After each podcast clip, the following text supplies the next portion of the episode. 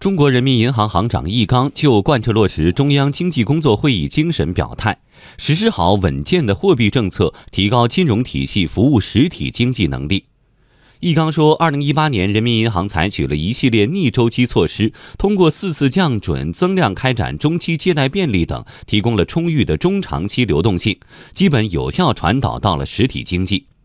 中央经济工作会议召开后，人民银行进一步强化逆周期调节，着力缓解信贷供给的制约因素，